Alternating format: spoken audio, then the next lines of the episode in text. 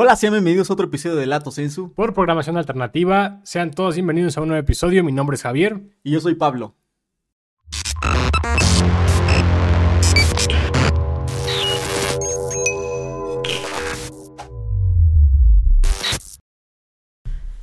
Hola, ¿cómo están? Bienvenidos a otro capítulo de Lato Sensu por programación alternativa. El día de hoy nos acompaña Luis Roberto Menocal, licenciado en acondicionamiento físico. Hola Luis Roberto, ¿cómo estás? ¿Qué tal Pablo? ¿Cómo estás? Muchas gracias por invitarme. Gracias por venir. No, al contrario. Y pues bueno, qué bueno que nos acompañas para hablarnos un poquito sobre lo que tú haces y un poquito de tu trayectoria. Este, cuéntanos, ¿dónde estudiaste acondicionamiento físico? Bueno, estudié aquí en México, eh, en una escuela eh, que realmente iba iniciando. Yo empecé eh, en la Asociación de Físico y Fitness de aquí de la Ciudad de México con el gran Víctor Hernández, que ya estuvo una institución en este, en este deporte. En ese entonces estábamos afiliados todavía a la Federación Mexicana de Físico, Constructivismo y Fitness, antes de que se separaran por distintos intereses. Se creó un, un sistema de capacitación nuevo en colaboración con, con otras personas allá en la ciudad de Puebla eh, se generó una academia de, culturismo y de fitness y eh, se abrió la, licenciatura en acondicionamiento físico. Yo primero estudié arquitectura, soy arquitecto, eh, ingeniero arquitecto de profesión. después de eso retomé la parte deportiva, que era lo que a mí siempre me había apasionado. Entonces decidí estudiar esta licenciatura. Eh, posterior a ello, eh, viajé a España a estudiar eh, un máster en ciencias con especialidad en alto rendimiento deportivo y en acondicionamiento físico y fuerza. actualmente estoy en busca de otro máster o un doctorado, es en lo que estoy en duda y pues bueno, ya, ya tengo ratito dedicándome a esto. ¿Y cómo fue tu acercamiento al deporte?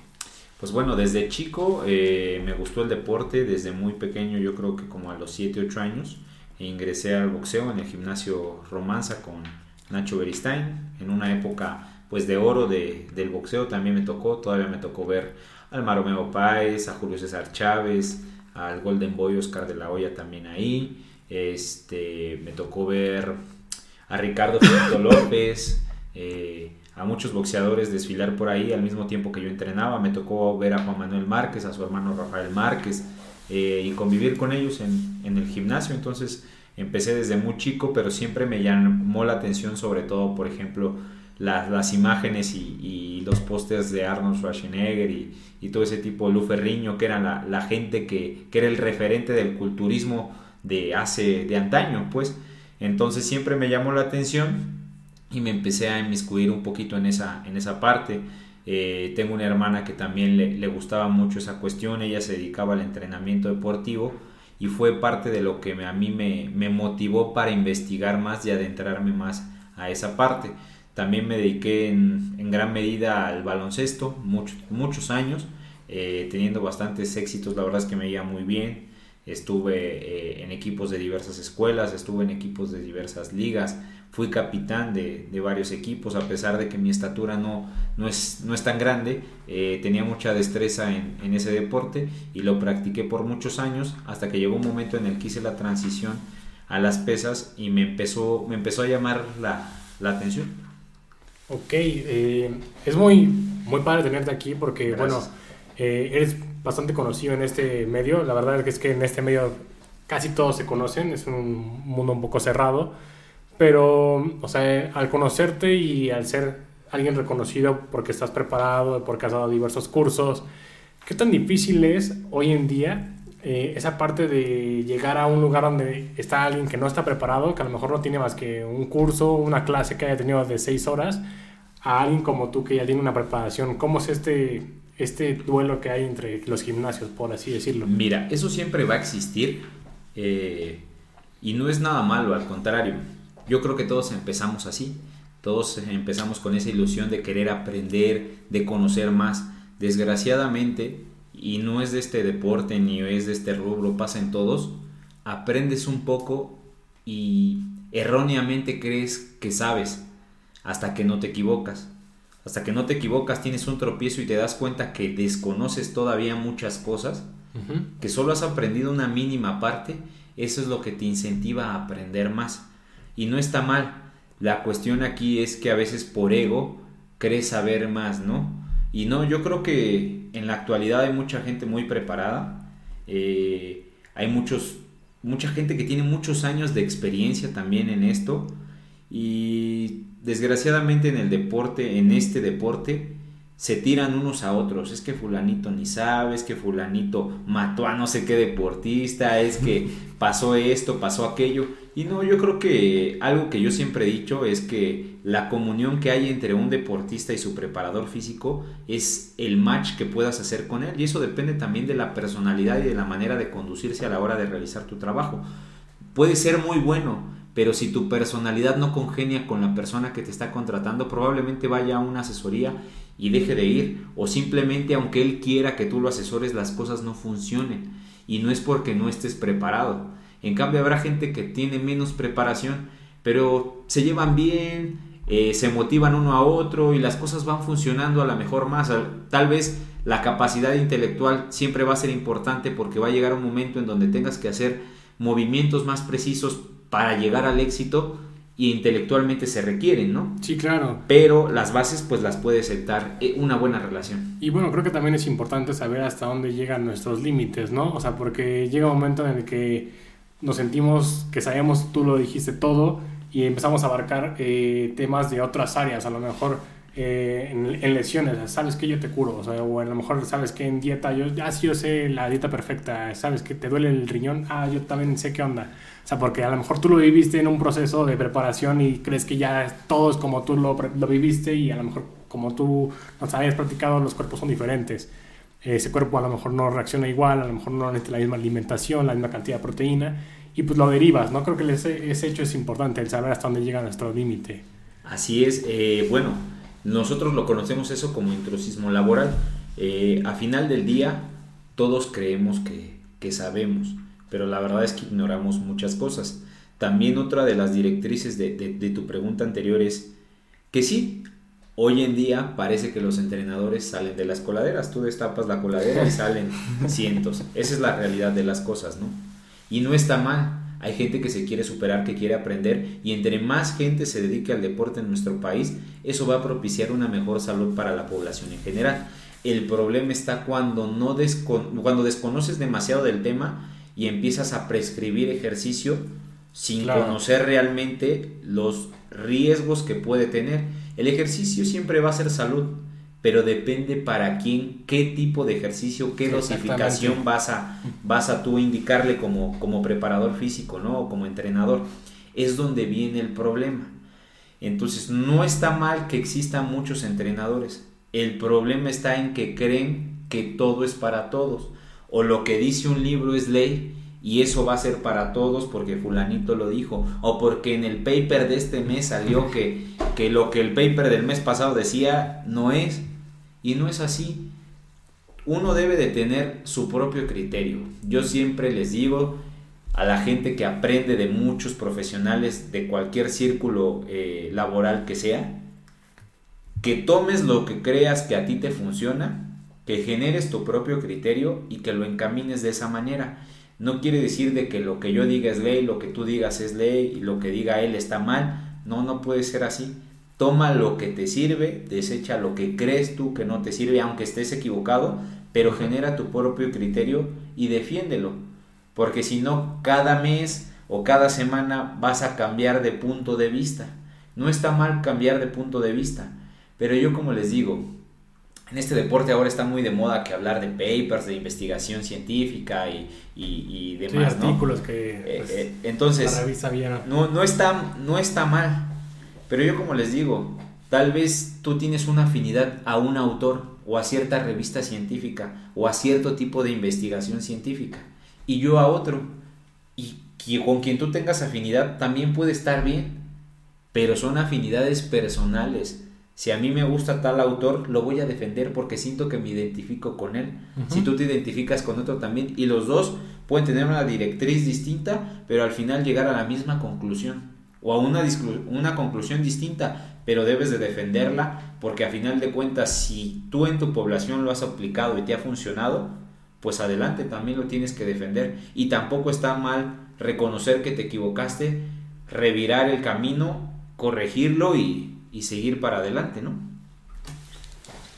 Creo que es un punto bastante interesante porque eh, justo yo creo que se debe trabajar más la parte del ámbito multidisciplinario.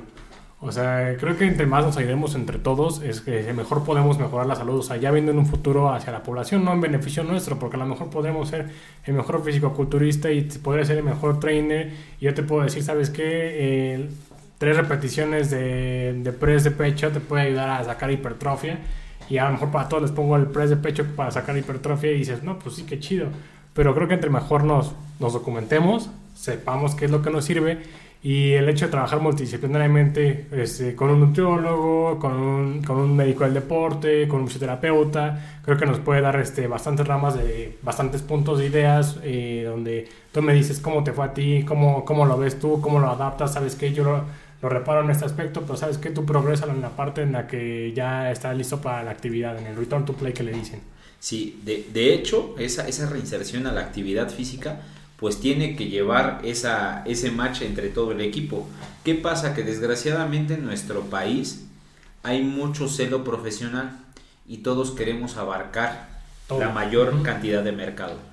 No está mal aprender un poquito de todo, porque a final de cuentas de primera instancia puedes dar tu punto de vista. Ejemplo, si yo como entrenador me dices es que me duele aquí, ah, pues tienes un codo de tenista, ¿no? Sí, Una epicondilitis, ¿no? Exactamente. Pero no te puedo decir, esta va a ser tu terapia, a lo mejor vas a usar TENS, a lo mejor vas a usar terapia RISE, a lo mejor vas a usar este terapia manual, X cosa, ¿por qué? Porque no me dedico a eso pero a lo mejor sí te puedo decir, ponte hielo tómate un analgésico y mañana vemos qué onda, o, o ponte sí. o no, no lo sé. Sí, todo depende, si es pero una sobrecarga. Es, pero es a bote pronto, ¿no? Uh -huh. Pero el conocer un poquito también te ayuda al desconocer completamente varias cosas. Yo de mi parte también trabajo en un equipo multidisciplinario, también me dediqué a la parte del boxeo como preparador uh -huh. físico y teníamos un equipo eh, multidisciplinario incluso con un cardiólogo deportivo, que esa especialidad es complicada sí. de, de, conseguir porque prácticamente no hay cardiólogos deportivos. Sí, solamente creo que en el Instituto de Cardiología Ajá. es donde Entonces, sale. yo lo que hacía es delegar a cada uno. ¿Cuál es el problema que hay en nuestro país a diferencia de, de Norteamérica? Porque esto también suele pasar en América Latina. Es que siempre se va a generar una discrepancia. Ejemplo, si yo soy entrenador y tú eres fisiatra, y yo le digo que haga tal ejercicio y tú le dices que su mecánica corporal no porque le está generando, no sé, un desgaste en la articulación uh -huh. de la cadera, pues va a haber una discusión porque ese consenso en nuestro país no se da por el bienestar del atleta, sino por el logro personal como profesionista. Tú quieres que gane para colgarte esa medalla. Tú quieres que el atleta salga adelante de su lesión para decir yo lo rehabilité y por eso también se pudo hacer campeón. En lugar de ver el bienestar general de todos sí, y todos triunfar como equipo. Ese es el problema que pasa aquí. En Estados Unidos afortunadamente sí se está dando y cada vez es más común y muchos mexicanos que quieren dar ese salto, sobre todo en nuestro deporte del culturismo y del fitness, eh, buscar, ajá, van para allá o están viendo la tendencia para allá y buscan un equipo así. Desgraciadamente eso es costoso. Sí. Ajá. Y también se requiere, se requiere dinero para poder solventar eso. En el culturismo siempre lo digo junto con un gran amigo Álvaro Candia, que es un deporte de ricos practicado por pobres, porque la cantidad de alimentación, de inversión que sí, requiere sí. ese tipo de deportista es brutal día con día. Ajá. Entonces, estaría padrísimo que en algún momento dado llegáramos a ese nivel uh -huh. o que tuviéramos los, los sponsors suficientes para los deportistas como para invertir en ellos, para generar eh, casos de éxito y poder generar esa, esos equipos multidisciplinarios y apoyarlos porque a final de cuentas esto no deja de ser un negocio. Las marcas buscan ser reconocidas, los entrenadores, los fisiatras, los psicólogos deportivos, eh, toda la gente que se dedica a esta parte, los médicos del deporte, quieren a final de cuentas tener trabajo. Sí. Y a final de cuentas buscamos una remuneración económica, tampoco somos... Eh, sí, la, la, salud es un negocio. Sí, no, no podemos ser todo el tiempo altruistas por muy talentoso que seas como deportista, porque nosotros también lo hacemos como un modus de vida, aunque sea nuestra pasión, ¿no? pero ojalá que en algún momento dado se dé y todos sepamos, como bien lo dijeron ustedes, los límites de nuestras capacidades y hasta ese momento delegarlo a alguien más. Desgraciadamente todos queremos ser todólogos. Yo en mi caso siempre intento aprender un poco de todo, pero conozco mis limitaciones, ¿no? A final del día hay especialistas en cada cosa. Por ejemplo, yo me encuentro gente, y eso ya es de hace años, es que hablan de nutrición y pensaban hace años que la gente que se dedicaba al culturismo estaban locos. Pero ya que te especialistas en nutrición del deporte, en realidad los mejores ratones del laboratorio son los culturistas. Porque ellos, si tú le dices, te vas a tomar 30 mililitros a las 3 de la tarde, se toman 30 mililitros a las 3 de la tarde. Si tú le dices esto te va a hacer más fuerte o te va a poner más grande, se lo ponen aunque desconozcan qué es. Ajá. Entonces gran parte de la investigación que se ha hecho o de grandes eh, cosas que hemos aprendido es gracias a ellos. Ajá, porque están dispuestos a todo por conseguir lo que sea. Ajá. El problema es que hay mucha gente recreacional que lo hace, ¿no? Pero en realidad, pues el deporte es así, el deporte no es salud. Es salud la actividad física y el ejercicio y un poquito de deporte. Pero ya si te vas al alto rendimiento, no es salud. Al contrario, y la gente lo confunde tu capacidad en muy poco tiempo. ¿no? atleta y dices, no, estoy Sabes que tu vida útil como deportista es muy corta, ¿no? Así es, la longevidad de los deportistas es muy limitada y yo siempre digo, hay que valorarlos porque ellos sacrifican su vida, su tiempo, su tiempo porque se la pasan horas entrenando y su salud por un resultado sí para ellos, pero a veces también para su país. Sí, claro. Y yo siempre lo he dicho, los deportistas es lo más cercano, los deportistas elite es lo más cercano a los superhéroes, porque tienen sus capacidades físicas aumentadas. Pueden correr a velocidades que ninguno de los que estamos aquí podemos correr, pueden levantar la cantidad de peso que nosotros no podemos. Ajá. Pueden saltar como nosotros no podemos. Es lo más cercano a un superhéroe los atletas de alto, de alto rendimiento y tendríamos que valorar un poquito más los esfuerzos que ellos hacen y toda la gente que se dedica al deporte, las federaciones, las asociaciones, las, las ligas eh, y los sponsors, estar ahí para apoyar a ese tipo de deportistas. ¿Y crees que hay mucha fuga de talentos en nuestro país? Pues sí hay fuga de talentos por la falta de los recursos, pero también la propia falta de recursos pues no te alcanza para que tú puedas salir al extranjero a buscar nuevas opciones. Si no, si no encuentras destacar en tu país, probablemente también sea más difícil destacar en otros países. Pero al final del día yo creo que en el deporte existen dos tipos de personas, y eso lo aprendí de, un profesor cubano, es que solo hay dos, el que está lento y el que está lento. Solo hay de esos dos. O eres bueno o no eres bueno. Y yo siempre lo he dicho, aunque la gente se enoja. En el deporte de corazón no se gana tienes que tener también la destreza, la habilidad física, la habilidad motora. Si tú no tienes esa parte cognitiva o esa capacidad física, si yo quisiera meter un gol pero soy torpe para patear un balón, en el fútbol se gana con goles.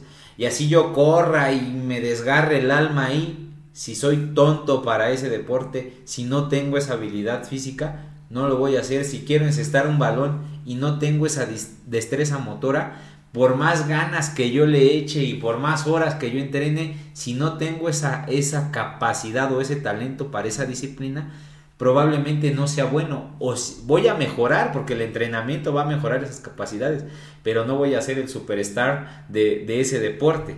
Y es lo que también falta en este país, la detección temprana de talentos. Exactamente. Entonces, no se hacen test en las escuelas para evaluar. Yo tuve un proyecto justamente de eso y trabajé con unas escuelas particulares en la detección de talentos.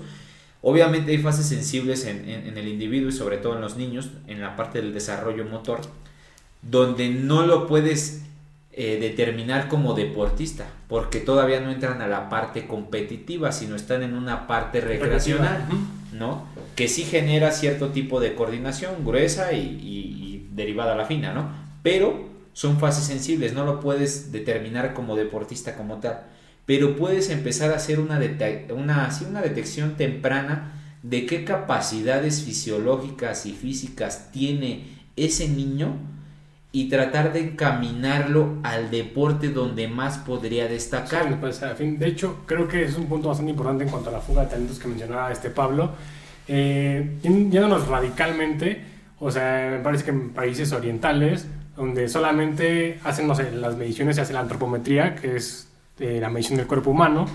Entonces, al momento de hacer esa medición, tú dices, ¿sabes qué? Tu somatotipo eh, dice que eres más afín, no sé, a ser portero y es portero y no, pues que yo quiero ser tenista. No, pero eres portero y vas a ser portero y si no eres portero no vas a hacer nada.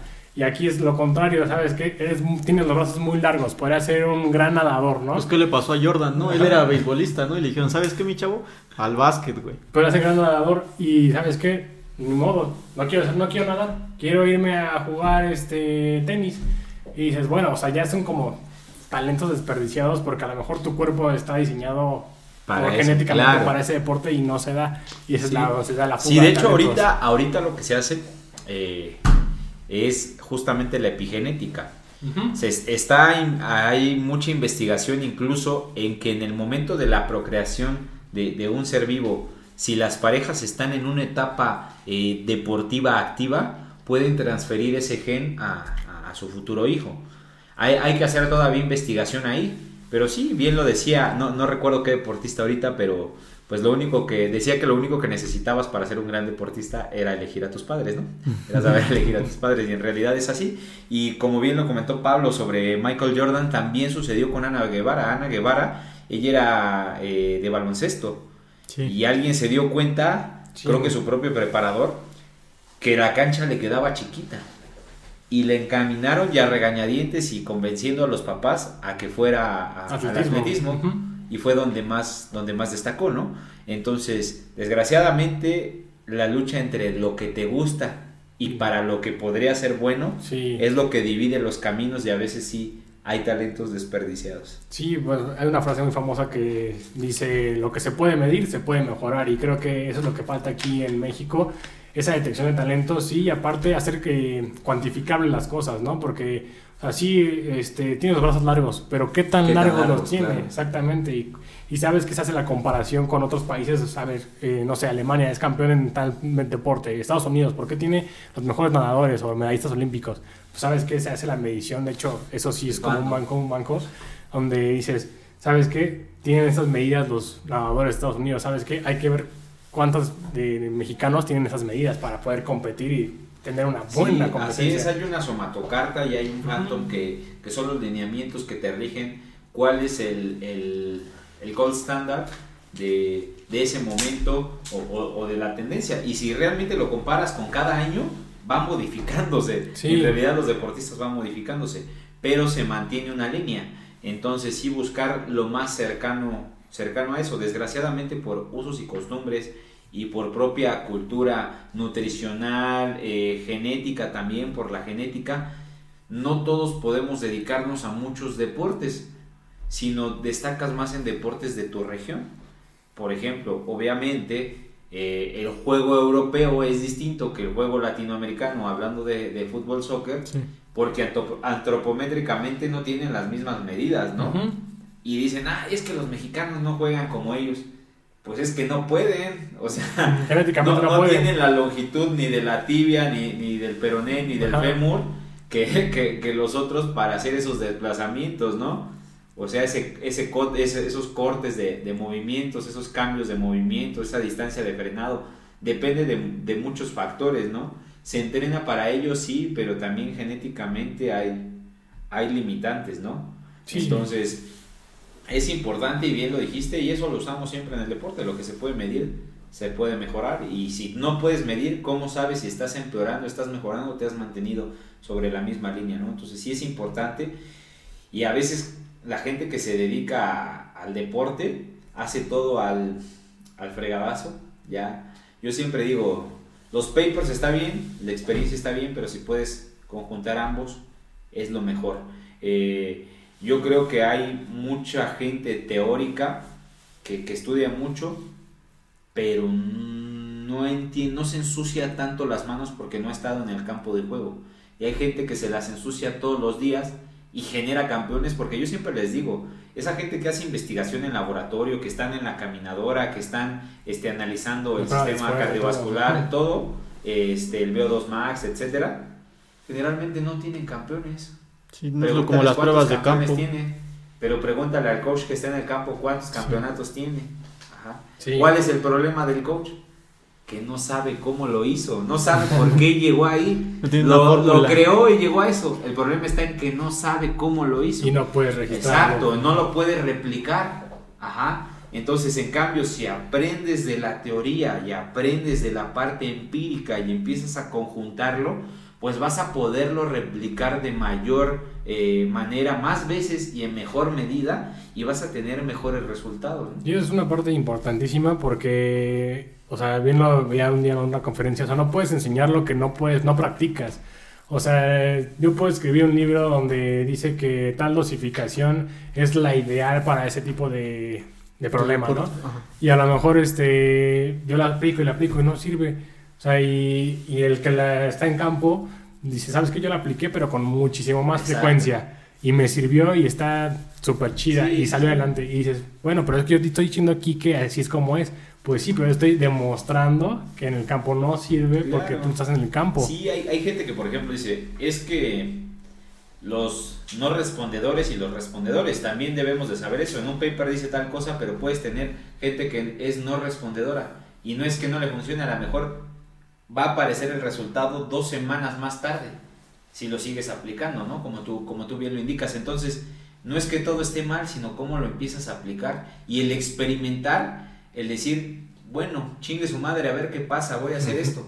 Eso es lo que te hace a veces darle en la tecla adecuada y mejorar, pero te tienes que atrever, si no te atreves, no. Y si la gente que tiene mucha experiencia, yo siempre digo que un, un profesional de algo no siempre debe de tener un título. Yo puedo ser licenciado, puedo, puedo tener una maestría, puedo estar buscando otra maestría o un doctorado, pero puedo no tener la experiencia suficiente. Y hay gente que a lo mejor no tiene más que no sé, la primaria, la secundaria o decidió no estudiar, pero lleva tantos años dedicándose a esto que tiene mucha experiencia. Entonces, si conjuntas ambas va a ser algo perfecto, ¿no? Entonces, yo siempre trato de conjuntar ambas cosas y de ensuciarme las manos y de probar. Y yo sé que entre más variada sea tu población, entre más personas, en más personas emplees tu conocimiento, vas a generar una bitácora de antecedentes que te van a ayudar a entender qué está pasando con lo que tú estás trabajando y generar incluso tu propio sistema de trabajo. Ajá. Porque todos, aunque digan que no generamos un sistema de trabajo, porque aunque leamos el paper de esta semana y el de la que sigue y haya cambiado y todo, nosotros ya tenemos preestablecidos ciertos protocolos que, que los adaptamos y son tan cotidianos para nosotros que cambiar nuestra manera de trabajar o de pensar se vuelve complicada y no los, los adecuamos, pero no los modificamos. Pero tal vez esos sistemas son los que te han llevado al éxito. ¿Sí? Yo en mi caso, la frecuencia con la que reajusto los planes de mis deportistas es diferente a la frecuencia con la que otros, otras gentes que se dedican a esto lo hacen. Y yo siento que parte de eso ha sido eh, parte de mi éxito en algunos cambios eh, que yo he tenido con distintas personas por la manera en la que yo trabajo. Y cada, cada deportista se adapta a cada preparador y cada preparador tiene su manera distinta de, trabajar. Y yo los veo que, que, de verdad que hay gente que admiro y respeto en este deporte y muchos dirán que porque yo estoy más joven o porque yo esto, eso no me quita, no me demerita a mí, ni tampoco les, les demerita a ellos porque no es que yo quiera alcanzarlos a ellos, en algún momento dado lo voy a hacer. Tal vez por edad no puedo, pero por esfuerzo lo voy a hacer, ¿no? Y, y, de verdad que los admiro y los respeto porque tienen tanta experiencia que su trabajo lo hacen ver tan fácil siendo tan complejo. Y yo, yo los admiro a toda esa gente y, y también admiro a toda esa gente que vamos en el camino creando nuestro propio, nuestra propia historia y nuestro propio camino para llegar a, un punto donde, donde queremos llegar, que, que, tal vez no será el éxito que muchos creen, con que sea un éxito personal, con que sea una meta personal, Creo que es, es muy loable lo que cada persona hace. Si tal vez tu meta es ser personal trainer de tal gimnasio, es muy respetable. Si tu meta es ser el preparador, no sé, de un club eh, deportivo de, de, fútbol, por ejemplo, de, de la América, no sé, también es muy, muy respetable. O si quieres ser el mejor preparador de tu barrio o el, o el mejor eh, instructor o la mejor tienda de suplementos o lo que tú quieras, cada meta es individual y cada uno sabe la batalla que libra para llegar ahí, ¿no? Entonces yo creo que el siempre respetar a todos es lo, es lo principal porque siempre todo se tira mucha, mucha mierda. En, en cualquier rubro pasa lo mismo, pero en este deporte creo que todos, todos se tiran y en esta pandemia nos enseñó a todos que debemos de bajar a veces la cabeza y caminar juntos.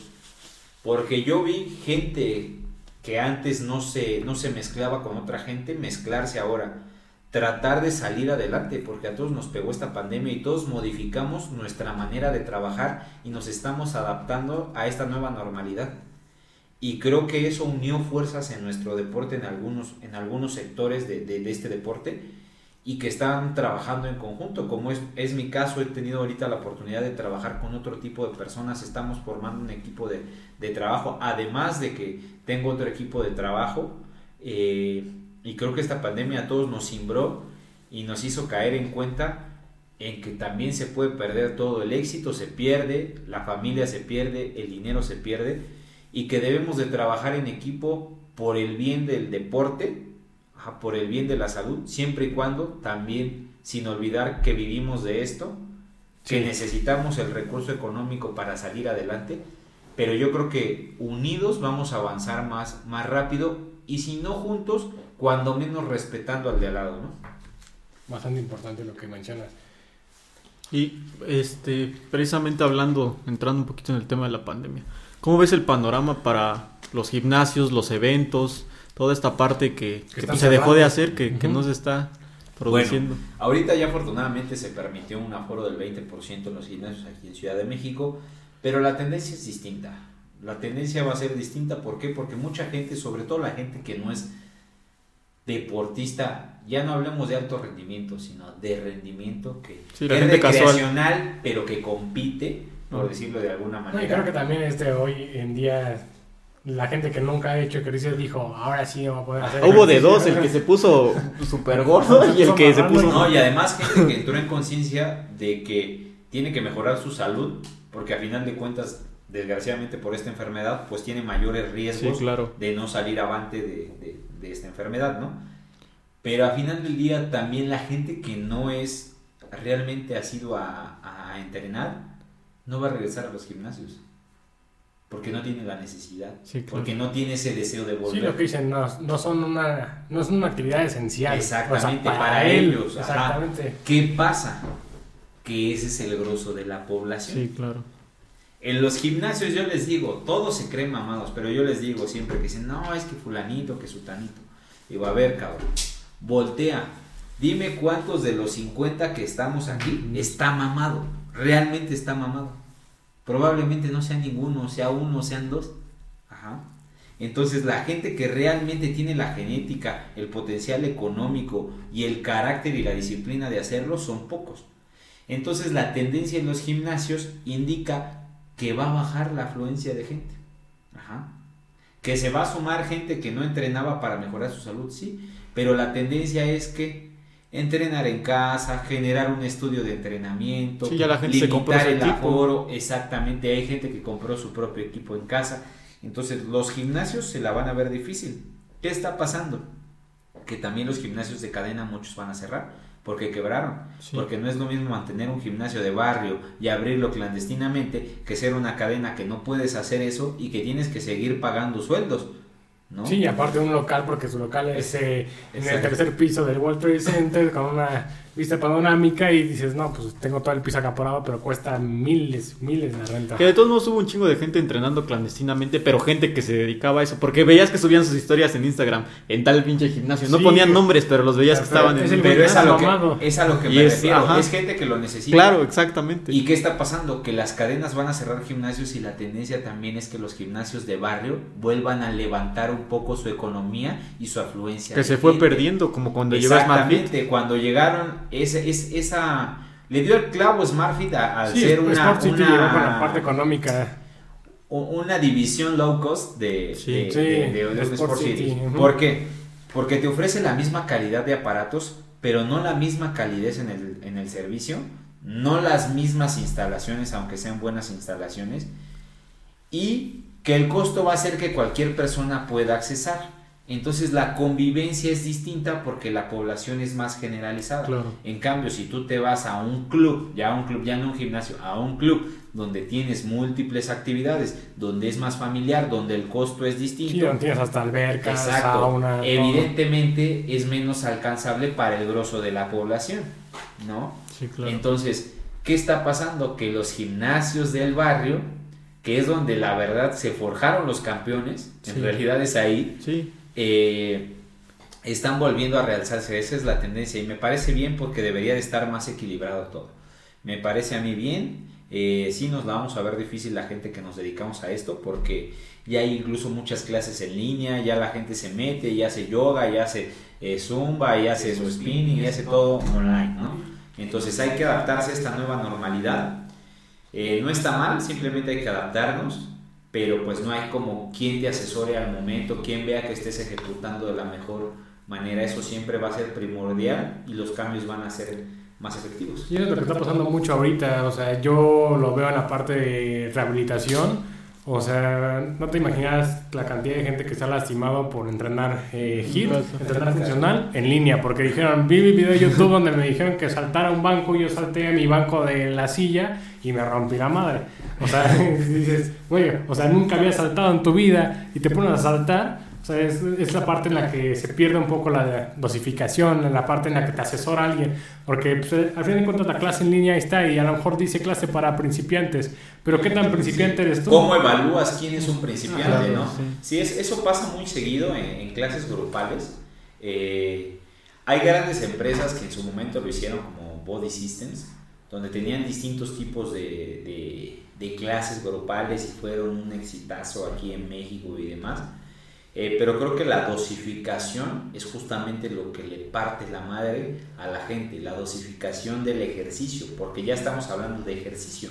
La actividad física, bueno, pues es caminar, es barrer, la gente confunde, ¿no? Entonces el, el realizar un ejercicio, un esfuerzo físico ya considerable, pues implica en que tengas que llevar una, una dosificación adecuada, con qué frecuencia, con qué carga, con qué velocidad de ejecución, etcétera. Son múltiples factores que tiene que tener cada sesión de entrenamiento y cada periodización de, de- de Sí, o entrenamiento. sea, o sea, a lo mejor para mí es muy fácil hacer 30 saltos, a lo mejor para ti es un poco complicado hacer 30 saltos y a lo mejor él no puede hacer ni uno. Claro. Pero entonces yo digo, entonces, ¿aquí a quién le va el ejercicio? ¿Para quién es ese ejercicio? Es la Es- eso es lo que pasa con las clases grupales y por eso a veces la gente no cambia, no mejora o se lesiona o tiene alguna afección eh, más grave, ¿no? Eh, mucho pasó en el CrossFit, no sé si se recordarán cuando empezó de moda. Sí. Sí. Todos y hasta la fecha, y yo siempre lo digo, y está bien, cada quien va a defender lo que, lo que a uno le guste y lo que a uno que se cree, dedica y lo que uno cree. Entonces, los del CrossFit pues siempre van a defender el CrossFit. Y yo defino que el, el CrossFit como tal pues es una marca, ¿no? Lo creó Reebok y pues de ahí Y no es para todos, que es lo más importante, no es para todos. El problema está es que lo venden como entrenamiento funcional, pero no es entrenamiento funcional, como que lo puede hacer la ama de casa y demás. El entrenamiento funcional lleva toda la vida y es hacer tu día a día, simplemente mejorando tus capacidades, ¿no? Ajá, si yo quiero mover este mueble y si mejoro, si lo hago diario, pues voy a mejorar mi capacidad para mover este mueble, no para hacer otras cosas. Entonces el problema del CrossFit era la dosificación. ¿Qué pasa con CrossFit? Que la mayoría son eh, pues movimientos olímpicos. Entonces, si a un atleta olímpico a veces le lleva años, años perfeccionar su técnica por su propia biomecánica, ahora imagínate un ama de casa, ¿no? Entonces ellos creen que su dosificación es bueno. Tú como ya llevas dos años practicando CrossFit, pues vas a hacer un clean and jerk con, no sé, 50 kilos por lado. Y él como apenas lleva un mes, va a hacer los mismos, con 5 kilos de cada lado y me tienen que hacer eh, tú 20 repeticiones en un minuto y él 8 repeticiones en un minuto. Esa es su dosificación, la cantidad de repeticiones y el peso. Y no, el problema está en la ejecución. ¿Por qué se lesionan? Porque si la ejecución no es buena, si no aprendes a adecuar las masas, las estructuras, la velocidad de ejecución, etcétera, independientemente de sea un kilo o sean 10, la lesión va a estar ahí. A lo mejor no va a ser traumática, no va a ser aguda en ese momento, pero va a ser progresiva. Y al final de cuentas, tú como entrenador debes de conocer que tienes la responsabilidad de que tal vez por tu culpa esa persona se aleje de la actividad física toda su vida, porque le puedes generar una lesión tal vez progresiva. Sí, se, se queda neurológicamente marcado el hecho de que, sabes que ya me lesioné haciendo ejercicio, nunca voy a hacer ese ejercicio porque Exactamente, aunque entrenando sabemos que va a mejorar, ¿no? Pero entrenando bien. Y otra, otras cuestiones de las que pasa la gente también es muy necia, sobre todo en los gimnasios. Y se lesionan porque ellos quieren. Te lo voy a decir yo como entrenador. Nunca fui entrenador de piso, siempre he sido personal trainer. Nunca he querido ser entrenador de, de piso. ¿Te lo han ofrecido? Eh, sí, sí, me ofrecieron en, en, varios gimnasios, pero, pero al final no, siempre, siempre yo decliné y siempre me ha gustado el entrenamiento individualizado, realmente ver qué está fallando o qué no estás haciendo o qué no habías pensado para mejorar a esa persona, ¿no? Pero aún siendo personal trainer o los entrenadores de piso, a ellos les pasa muy común que si yo te digo, no sé, vas a hacer un remo, ¿no? Y te pongo cuatro barritas y me volteo tantito y tú ves que el que está en el otro aparato haciendo el mismo ejercicio tiene ocho, pero el otro ya tiene cuatro meses entrenando, tú le subes a cinco o seis barritas. Entonces el entrenador se voltea y ya le subiste el peso, entonces la, la, ejecución se ensucia. ¿Por qué? Porque la cadena cinemática de movimiento se va a ver aumentada porque vas a tratar de reclutar todos los grupos musculares que tú puedas para desplazar la carga, aunque la, la ejecución se vea eh, afectada, ¿no? Entonces, ¿vas a desplazar la carga? Sí, probablemente sí, pero mal ejecutada y es donde conlleva el riesgo de lesión porque no hay una adaptación, una del sistema neural y dos del sistema muscular y sobre todo del sistema ligamentoso y tendinoso para ejecutar esa acción. Y es cuando la gente se lesiona y le echan la culpa al instructor, pero debemos de saber que en el gimnasio tenemos que dejar el ego afuera que sí hay que esforzarse porque el esfuerzo va a hacer que tú levantes más cargas, que mejores, porque de eso se trata, porque si también quieres hacer lo mismo siempre no va a haber una mejoría porque no hay un estímulo que rompa esa homeostasis para que tú generes una, una mejora del rendimiento, pero debes de hacerlo progresivamente y de la mano de alguien que, que lo sepa hacer y siendo consciente que no te puedes autodosificar, ¿no? Y, y eso es importante porque mucha gente, como dices, un entrenador personalizado, pues te va a ver a ti nada más, ¿no? A mí me tocó alguna vez entrenar en grupo con este, con alguna gente en gimnasios y decías, bueno, porque ese güey ya la semana pasada todos cargamos 5 y yo puedo, sigo cargando 5 y ese cabrón ya carga 10, ¿no? Pero que estás trabajando en equipo y pues se supone que los, todos estamos progresando igual, pero no es cierto, cada quien tiene un progreso diferente y, un, y una este, forma de evolucionar diferente. Sí, entonces, es casi el propio cuerpo en cada persona. Sí, claro, entonces es importante también por eso que un entrenamiento sea personal. Pero, bien, como, como lo comentaron, lo que se puede medir se puede mejorar. ¿Qué pasa con esos instructores? Hay, hay instructores ahora en los gimnasios de cadena que son personal trainers que te ofrecen el servicio independiente. Sí, sí, te coachan, pero... ¿qué hacen? Agarran a 1, a 2, a 3, a 4, a 5, a 10 en el mismo horario y los ponen en cadenitas. Hacer lo mismo. Se acaparan el pinche gimnasio, güey. Hacer lo mismo y, y, aparte todos hacer desplantes y andar paseándose por ahí. excursiones escolares. Que vete a la costurera, que vete de aquí a... ¿Qué pasa? Es cuando la gente más se lesiona porque la dosificación no es la misma, no es la adecuada para todos.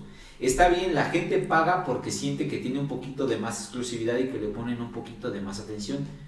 Pero en lugar de, sí está bien que te motives con un partner o con un par de compañeros, pero debes de adecuarlo a tus capacidades. Pero ¿qué pasa si tú a la prensa le pones 10 discos y él le tiene que poner 20? Pues no se los vas a estar quitando y poniendo, entonces uno termina haciendo más repeticiones, otro menos, generando distintos tipos de estímulos y distintos tipos de mejoría. Ahora, otro error común que pasa en los gimnasios de cual debemos estar conscientes es que la gente que va empezando va a tener cambios más radicales porque no habían sido estimulados. La gente que ya tiene más tiempo, los cambios van a ser menores. Entonces, un error común es que la capacidad de fuerza a nivel muscular se da en mayor velocidad que en la adaptación articular, tendinosa y ligamentosa. Sí, eso pasa mucho. Entonces, sí, el, el, chavito cree que tiene ya la fuerza, sí, tiene la fuerza para desplazar la carga, pero el tendón para traccionar no tiene esa fuerza. Y pasa mucho con los fisicoculturistas también porque la parte de, de volumen, o sea, a lo mejor el músculo está, está choncho y tú dices, puedo cargar chido, pero a lo mejor usaste ayudas externas para lograr el volumen muscular. En esta parte de la hipertrofia, eh, eh, sarcoplasmática. Ajá, la, la, la, la, hipertrofia sarcoplásmica en lugar de sarcomérica. Entonces, este, el tendón no se adapta de la misma forma que el músculo y es cuando se dan estas rupturas de bíceps. A lo mejor yo cargo, no sé, 30 de bíceps y ya veo mi músculo súper choncho y digo, no, pues le subo a 40, 50 y en eso, pum, ruptura de tendón bíceps. Sí, y esa es, esa es aparte también la motivación. A veces el usar incluso un pre-workout que trabaja más a nivel del sistema nervioso que en realidad a nivel nutrimental para el performance del de rendimiento. Yo soy muy fan del performance, eh, de, mejorar la performance, de, de que en esa sesión tengas un buen performance, un buen rendimiento, pero no con los estimulantes del sistema nervioso eh, simpático, sino con los nutrientes suficientes. Sí, también los puedes usar, obviamente, los estimulantes, pero tener los nutrientes necesarios para garantizar que tengas una sesión de entrenamiento óptima. Incluso también un error que cometen es el hecho de decir, ah, bueno, ya puedo y le van cargando más y más y más, creyendo que el ejercicio va todo en su vida. Hay partes en las que tienes que ir como una montaña rusa. lo que voy. Cuando usas estimulantes, pierdes un poquito la sensación de la percepción del esfuerzo. Y pasa lo que tú comentaste, como dices, pues si con 30 pude sacar 10, pues yo creo que con 40 me saco unas 8. ¿Sí? Y pum, es donde se revienta. ¿Por qué? Porque anímicamente el sistema nervioso eh, simpático está a tope, está muy eufórico, pero el, el índice de fatiga no lo estás percibiendo. Y entonces es cuando te lesiona, ¿no? Entonces por eso hay gente que ahorita está usando mucho el CBD y el CBD y el CBD. Pero el problema del CBD es que lo usan previo al entrenamiento a veces. Y justamente causa el efecto adverso. Una, una etapa de relajación. Sí. Ajá. Y entonces, ¿qué va a pasar? Que tienes mayor problema porque te puedes lesionar porque la percepción del esfuerzo va a estar trastornada. Es un tema muy interesante la parte que, bueno, ya nos tocó hablar sobre la parte del CBD aplicada en diferentes aspectos, no la parte de Deportiva, sí, no. Y creo que el hecho que nos, eh, nos eh, argumentes, bueno, nos compartas esta experiencia que has visto en el uso de CBD en la parte fisicoculturista, creo que es bastante interesante porque es erróneo el uso. Sí, en realidad el uso sería terapéutico para la recuperación de, es decir, cuando estás descansando para poder dormir mejor. Hay incluso algunos productos que traen analgésico y vienen con CBD para algún tipo de, lesiones, ¿no? Ahora, si quieres eh, mejorar el performance, pues bueno, yo creo que generando una buena rutina de actividades en tu protocolo de vida, es decir, qué voy a hacer a las 8, qué voy a hacer a las 9, qué voy a hacer para yo a las, no sé, 10 y media de la noche estar dormido, vas a descansar, o sea, tan solo por ciclos circadianos y por demás cuestiones, lo vas a hacer. Que el CBD puede ayudar, sí, claro, pero si tú no llevas una rutina específica, no vas a generar ese hábito. Y el CBD no va a modificar tu hábito, te va a ayudar a que duermas mejor. Pero si tú no empiezas a acomodar el resto de tu día y de tu vida, pues te vas a someter al CBD, ¿no? Entonces tienes que empezar por, por ser metódico en esa parte. Y tener una disciplina. Sí, sí, sí decir, yo tengo que acabar mis cosas a tal hora porque a tal hora tengo que dormir. Los culturistas son mucho de eso. No creo, no creo que le fallen a esa, parte. La disciplina, sí, pero, sí. pero sí tienen que repartir bastante su día y sí hay muchas cosas que, que se usan, yo creo que todo, siempre lo ha, dicho una frase que pregona por ahí, que, que, el veneno no es la sustancia, ¿no? sino la dosis. Y siempre va a ser así. La gente también, hablando de uso de, de farmacología y de, y de, pues, cómo es tal cual, del uso de esteroides, eh, pues le atañen a que tiene sus repercusiones. Sí, evidentemente tiene sus repercusiones, todos lo saben. pero te va a llevar más pronto a que aparezca, pues, el abuso de las mismas, ¿no? Entonces, también... El, sí, efectos andrógenos y todo eso. No, y el ejercicio también en exceso también va a ser perjudicial, porque vas, si no tienes un, una etapa de recuperación óptima, pues en lugar de mejorar tu, tu rendimiento, lo vas a ir empeorando y va a llegar un momento en el que vas a caer en un bache y no te vas a poder recuperar, ¿no? Que es lo que pasa mucho. Algo que llamamos la forma deportiva es cuando estás en punto para en ese momento ir a tu justa deportiva. Y es donde a veces no lo sabes dosificar o, o tú lo sabrás como, como fisiatra. La mayor parte de las lesiones que se generan son en la etapa competitiva, es decir, las semanas más cercanas a la competencia o durante la competencia. Entrenaron más duro y más fuerte un año y nunca se lesionaron. Pero ¿por qué? Porque el aspecto psicológico influencia para que tú tengas una distorsión de tus capacidades y sientas que no eres bueno y entre un miedo.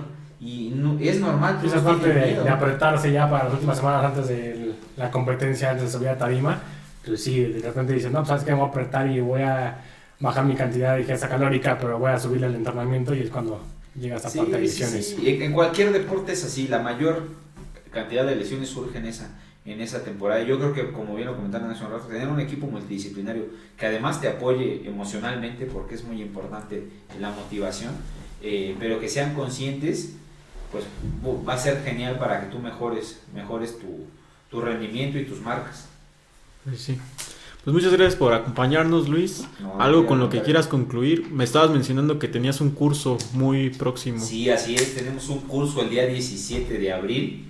Es un curso sobre culturismo y fitness. Son las bases del entrenamiento y la nutrición para, para el culturismo y el fitness. Pues estamos acompañados ya de, de grandes personalidades en el curso. Va a estar el campeón Mister Uruguay, eh, campeón de muchos títulos absolutos aquí en México eh, muy conocido es Álvaro Candia, la bestia uruguaya. Va a estar con nosotros también Dalila Robles, que ella es licenciada en, comunicación, pero hizo una transición a, la vida fitness. Ella no se dedicaba a esto y ahora tiene un gran físico. Es una, una chica con mucha experiencia en el entrenamiento en mujeres, sobre todo en el tren inferior. Ella tiene un tren inferior envidiable. Va a estar con nosotros justamente hablando de, de entrenamiento de tren inferior en mujeres. Vamos a tener también eh, la presencia de Ivonne Vigueras, ella es campeón internacional y FBB Pro eh, en la categoría de Woman Physique, que casi no hay muchas mexicanas que estén en esa categoría. Entonces ella tiene mucha experiencia en esa, en esa parte. También nos va a acompañar el gran campeón Leo Flores, que toda una eminencia y una institución en esto, una persona que sigue activa compitiendo desde hace muchos años, Mister México y FBB Pro. Eh, campeón internacional, es, un gran deportista, él va a estar hablándonos de, sistemas de entrenamiento, va a estar también eh, el bueno Mar Rentería, que es Mister México absoluto, es multicampeón, ganó muchas, muchas veces su categoría también, eh, él también es licenciado en educación física, va a estar con nosotros hablando justamente de la psicología en el, en el culturismo, hablando un poquito de los influencers, de cómo la gente se deja llevar a veces por lo que ve en redes sociales y lo que es ser realmente un culturista real, ¿no? Eh, también vamos a tener al gran campeón eh, Ángel Rangel, Mister México también, campeón nacional, internacional, un gran deportista, es el primer mexicano en, pisar un Mister Olimpia de 212 libras, entonces va a estar con nosotros ahí el buen Ángel Rangel, hablándonos justamente de, de las cosas perjudiciales y de lo que te puede llevar el culturismo si no haces las cosas de la mejor manera y cosas de las que casi nadie habla.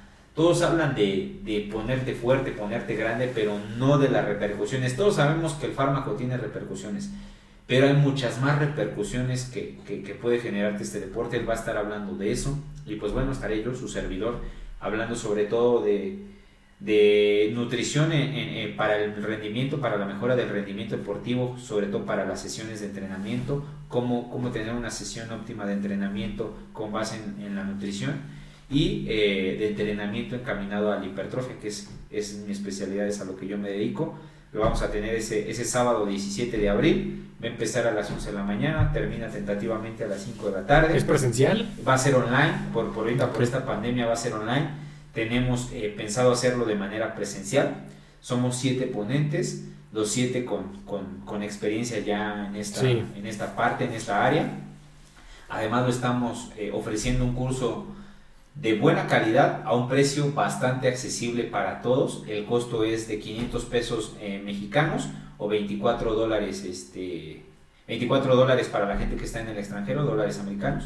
Y pues está muy accesible para todos Sí, porque bastante. son siete, siete ponentes, eh, son pues prácticamente eh, seis horas de, de curso, entonces va a estar bastante bien.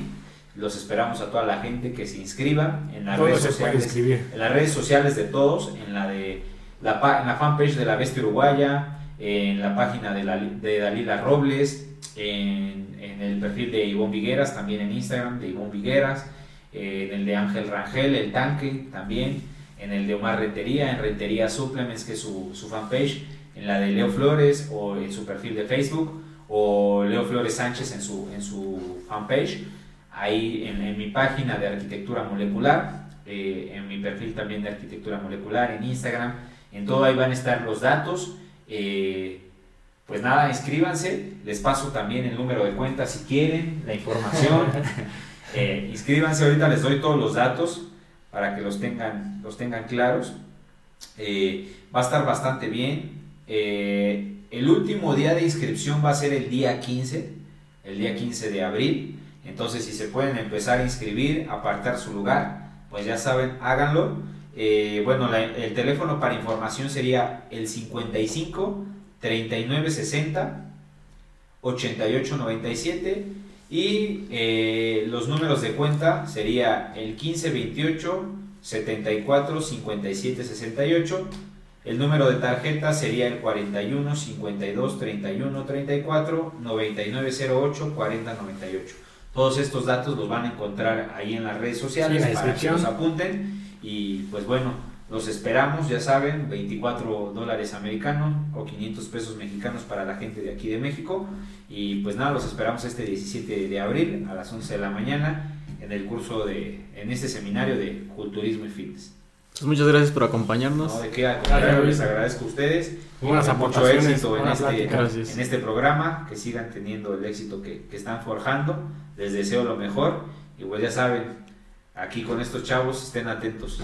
Gracias. Gracias. Esto fue otro programa de Latos en su por programación alternativa. Nos vemos hasta la próxima. Bye. Gracias por haber visto este contenido. No te olvides de darnos like si te gustó y de suscribirte para ver más videos como estos cada semana. Recuerda que todos los lunes tenemos nuevo episodio y aquí están nuestras redes para que nos sigas. También puedes ver otro de nuestros videos que ya salieron aquí. Hasta la próxima.